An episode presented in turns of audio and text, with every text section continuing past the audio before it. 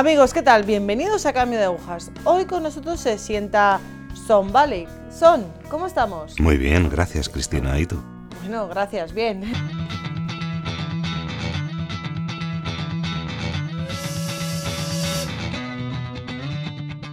Cuéntanos un poco pues lo que se estará preguntando todos nuestros telespectadores. ¿Quién eres? ¿De dónde vienes? Me llamo Sin Bailey, vivo en Roscommon, en Irlanda, aunque soy de Dublín y soy oficial de prisión, funcionario de prisiones en Roscommon.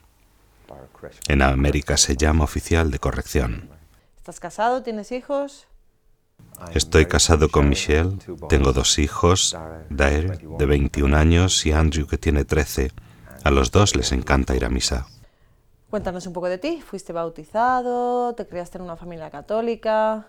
Sí, fui bautizado católico.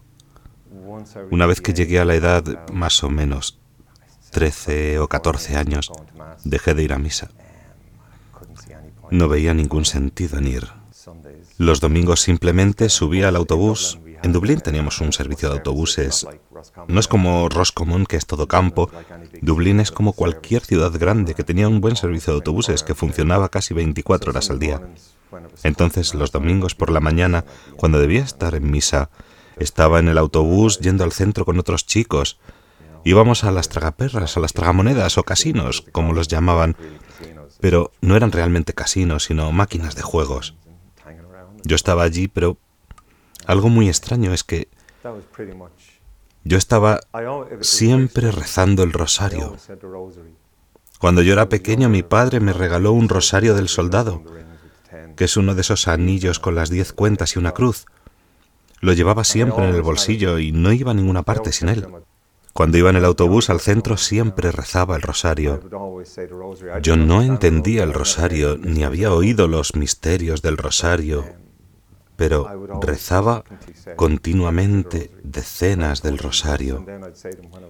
De camino en el autobús. Ahora creo que esa devoción, por llamarla así, al rosario, ha salvado mi vida. Bueno, nos comentarás que con 13 años dejaste de ir a misa. ¿Esto por qué fue? Mi padre nos llevaba a misa, pero cuando éramos suficientemente grandes como para poder ir solos, no diría que él dejó de ir, pero yo no veía que, que fuera él. Entonces no parecía como si fuese una cosa tan importante, ¿sabes? Mi madre cantaba en el coro los domingos en una parroquia cercana y cuando íbamos a esa misa, cuando yo era niño, siempre parecía tan larga y poco interesante. Supongo que siendo niños piensas eso. Pero cambiamos de parroquia y construyeron una iglesia más cerca de nosotros. Cuando entramos en esa iglesia mi padre no estaba entusiasmado, el estilo era muy moderno. Entonces no era muy entusiasta y dejó de ir a misa. Supongo que fue como a través de osmosis si no era importante para él, no iba a ser importante para mí. Y yo sabía que mi padre no iba a misa. Él no me iba a reprender por no ir. Porque él sabía en su corazón y en su alma que él mismo no iba. Entonces no me desviaba y tampoco iban mis hermanos o mis hermanas. Éramos cinco hijos. Todos prácticamente nos desviamos.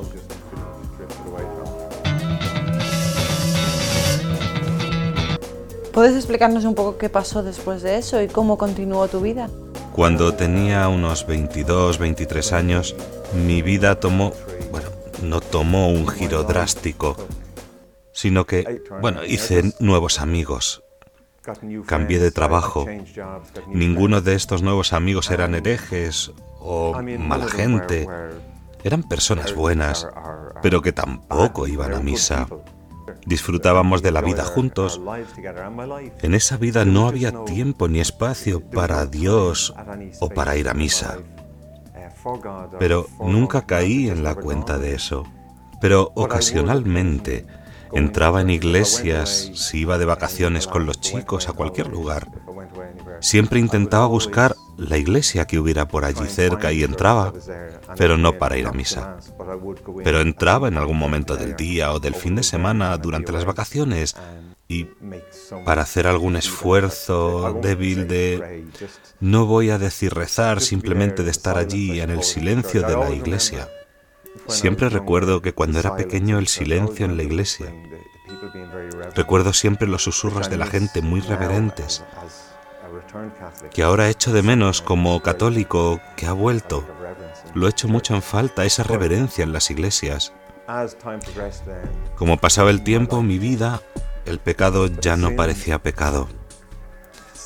Cosas que de que hablabas cuando eras niño como pecado mortal o pecado venial, yo no recuerdo cuando era pequeño con 8, 9 o 10 años que nos sentábamos en el muro, yo y mis amigos, y comentábamos los comportamientos de los demás diciendo, uh, eso es pecado, o eso es pecado mortal, irás al infierno por eso. Pero el concepto de pecado parecía haber desaparecido de... A lo mejor fue algo general en la sociedad, de tu vocabulario, y parecía no congeniar con las conversaciones.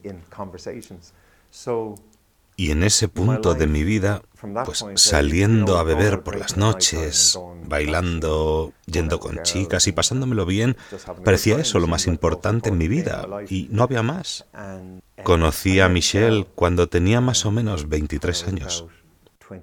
Y desde antes de salir con la que hoy es mi mujer, sabía que me iba a casar con ella. Recuerdo que le dije a un amigo mío que se llama Dave, una conversación con Dave, le revelé cómo me sentía atraído por Michelle. Me contestó, ¿la vas a pedir salir? Y le dije, ¿sabes? Si la invito a salir y dice que sí, me voy a casar con ella. Él se quedó de piedra. Yo sabía entonces y sé ahora que fuimos hechos para estar juntos.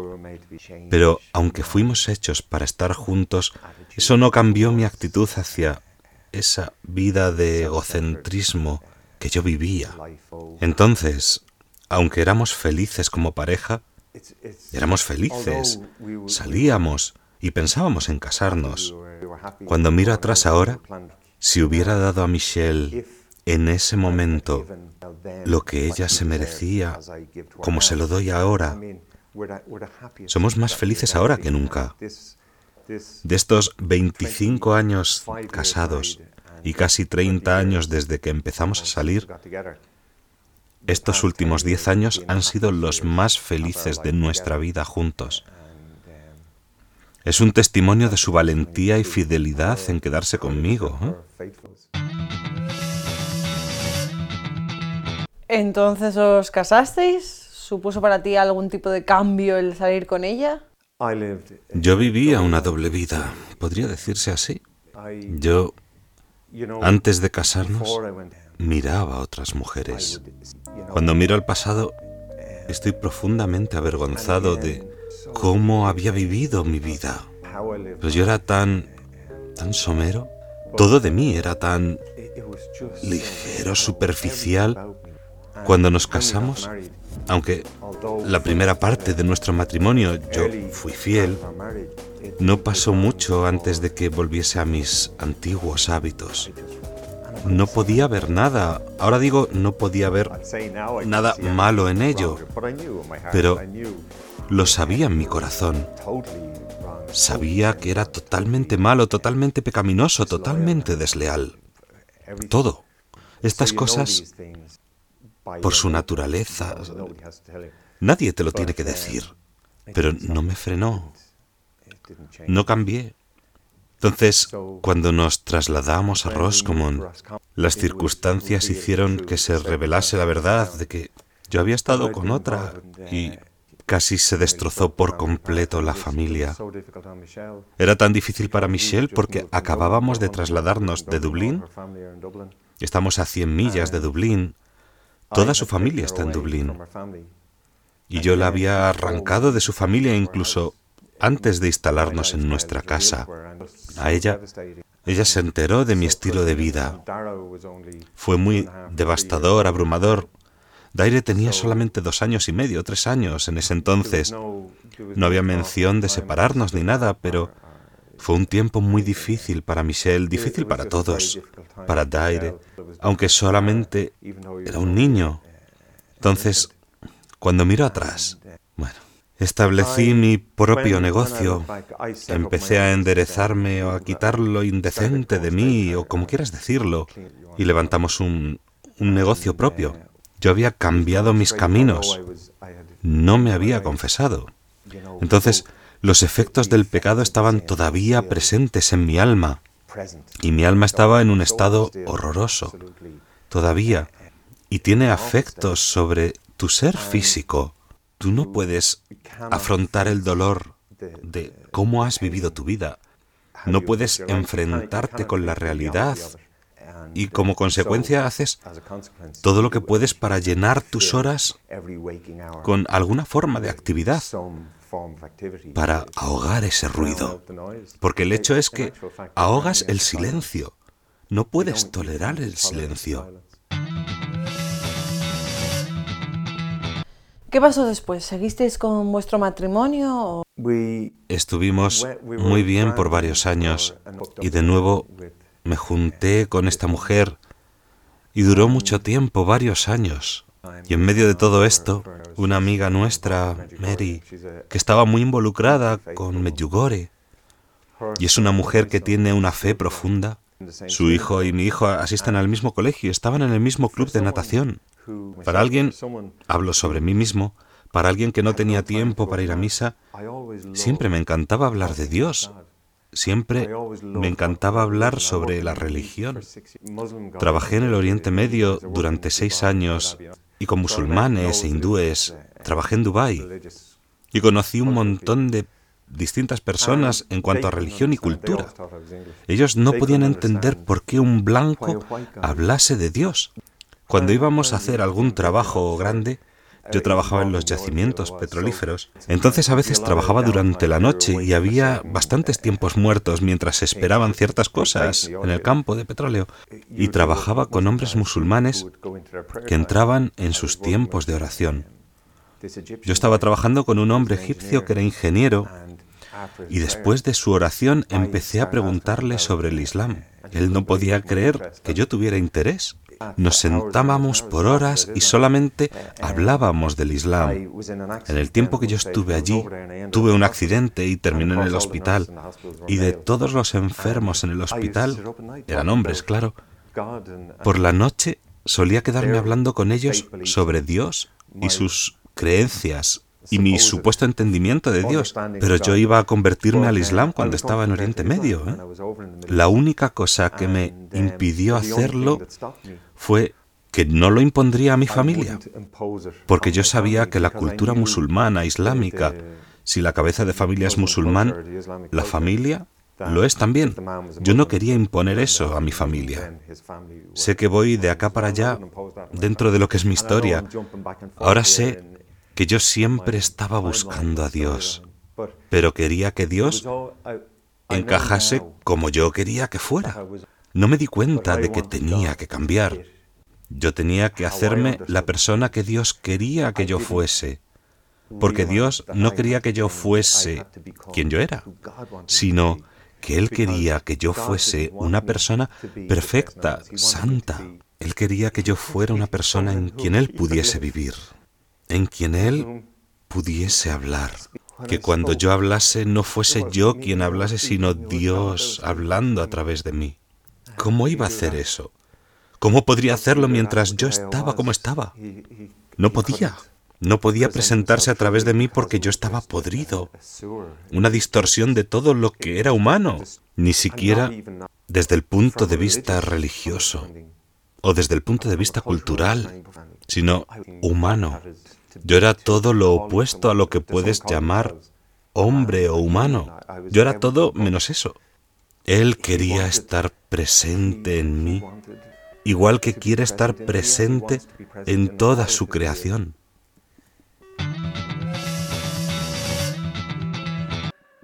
Vuelvo, vuelvo ahora a donde estaba. Anne-Marie Loyal, como dije antes, que estaba muy comprometida con Medjugorje, nos encontramos un día fuera de la piscina. Ella recogía a su hijo y yo recogía a Daire.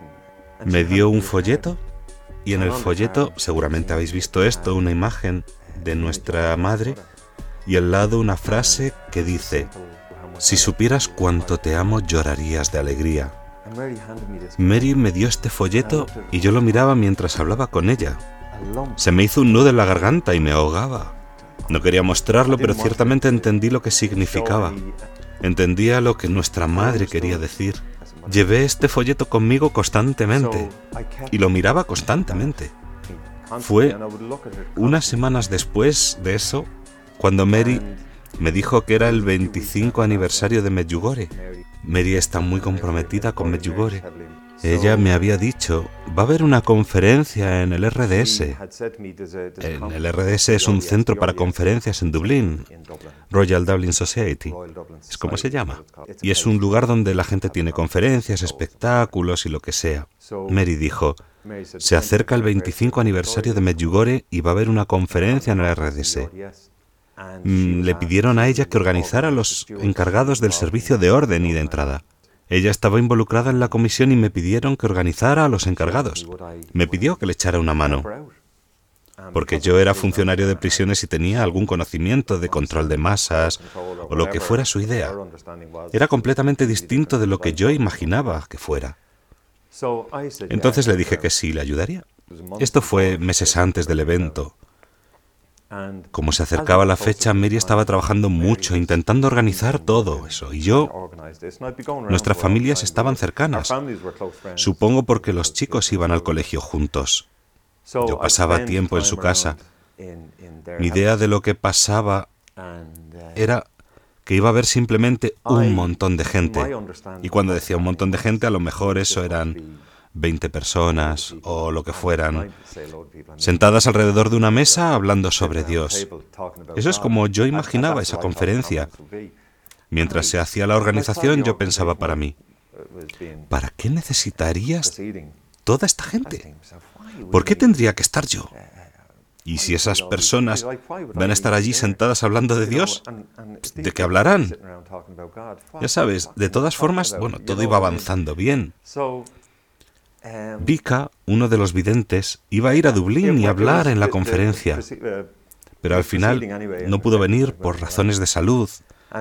Pensé, pues si ella no va a venir, todo se derrumba. ¿Qué sentido tiene esta conferencia sobre Medjugorje si una de las personas de Medjugorje no va a estar? Total, siguió adelante y unas semanas antes Mary me dijo, ¿quieres trabajar el sábado o domingo? Iba a ser un fin de semana y dije, hago los dos días.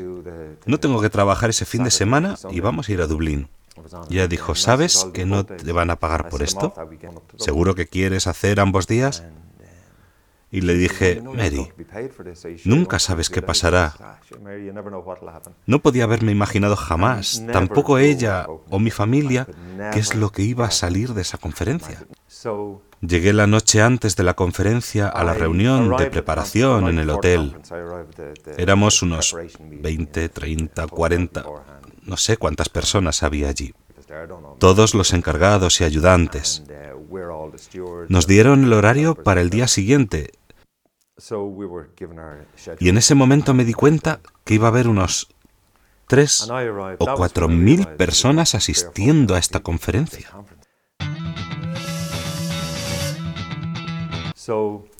Llegué el día siguiente. Fue un buen día y conocí a un montón de personas, muy majas, muy amables. Podías ver que todas estas personas estaban tan profundamente enamoradas de su fe, estaban tan sumergidas en su amor a Dios, que yo me sentía como un intruso casi, como, ¿qué hago yo aquí? No obstante, por primera vez en mi vida actuaba con humildad.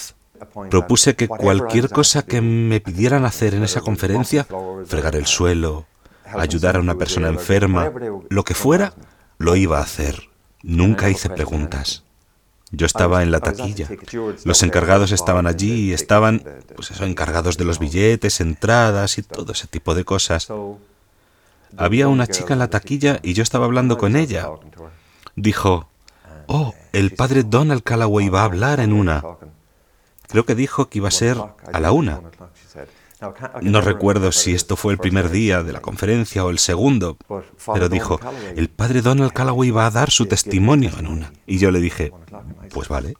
Ella dijo, pero vas a verlo. Le dije, bueno, no sé quién es ese tío. Pero ella tenía tanta ilusión, estaba tan animada, le dije, bueno, si tú tienes ganas de verlo, yo me quedo en taquilla y así tú puedes ir. Preguntó, ¿estás seguro? Le dije, Sí, no significa nada para mí. Yo había oído nombres mencionados previamente. has oído que no sé cuántos, el obispo de tal sitio, porque los nombres no me decían nada. Entonces, las dos horas siguientes desaparecieron de mi vida. No tengo ni idea qué pasó en esas dos horas. Me alejé de la chica de la taquilla y entré en la sala de conferencias. Y la siguiente cosa es que el padre Donald Calloway está siendo presentado en el podio. Ahora, aunque las dos horas desaparecieron y yo acababa de estar hablando con ella, cuando presentaron al padre Donald, nunca registré que este era el tío que ella quería oír. Salió el padre Donald al, al podio y empezó a hablar. Es yankee y pensé, buf. Te digo lo que pensé porque no era bonito. Y pensé, Ay, un yankee. No puedo escuchar. Este tío hablando con su voz cansina, alargando las palabras. Esto fue lo que yo pensaba. Voy atrás un poco. El día anterior. Lo del padre Donald habría sido el día segundo. Previamente a la presentación del padre Donald había una mujer llamada Colleen, no recuerdo su apellido, que estaba dando una charla con su marido. Ella había sido curada en Medjugorje y su testimonio fue muy conmovedor, muy emotivo. Me emocioné bastante durante esto. Está en mi memoria cuando el padre Callaway salió a dar su testimonio y pensé, yo no voy a escuchar a este tío. Pero cinco minutos después me, me encontré que seguía escuchando. Tenía una voz agradable, un acento encantador y era además gracioso. Empezó con un buen sentido del humor. Me dije, bueno, pues sí, me quedo aquí para escuchar a este tipo. Si dice algo que me emocione. No quiero estar donde la gente me pueda ver, ¿eh? Entonces bajé al fondo de la sala a las tinieblas. Cogí una silla, una típica silla de conferencia, de las que verías en una boda y dije, ahora si él dice algo y tengo la silla al lado, si dice algo que me haga llorar, o me siento, finjo que estoy dormido, o que estoy rezando, pero no voy a llorar en público. Son, un momentito. Bueno, amigos, em, me he quedado sin tiempo, para variar.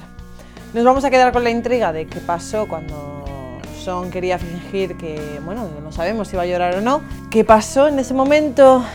Os dejo con la intriga, os dejo con la intriga hasta el próximo programa. Gracias, gracias por estar ahí.